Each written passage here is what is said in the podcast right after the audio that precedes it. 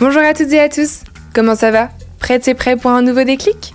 Cette semaine, ce n'est pas avec un mais deux invités que je vous retrouve. Il s'agit d'un papa et de sa fille, Christophe et Claire Flippo. Mais vous connaissez peut-être déjà ce duo, puisque ce sont aussi les grands gagnants de la saison 14 de Pékin Express. Derrière le micro, Claire et Christophe me partagent un peu de leur aventure sportive et humaine.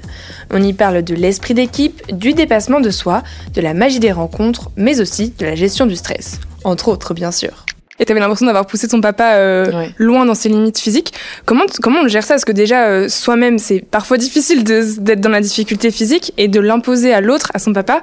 Comment tu l'as vécu, toi? Bah En fait, euh, au début, pas très bien, parce que je me rappelle que le premier jour de course, on est parti, on est arrivé, sorti de l'avion, on a récupéré nos valises, on est parti à fond les ballons, directement dans la course, le stress, le stop, on, sans manger, très chaud au, au Ouganda, donc on avait vraiment l'acclimatation du pays à faire, etc. Et papa a failli tomber dans les pommes en fin de journée. On arrivait à Stéphane au bout du rouleau, premier jour, et là papa tombe à moitié dans les pommes.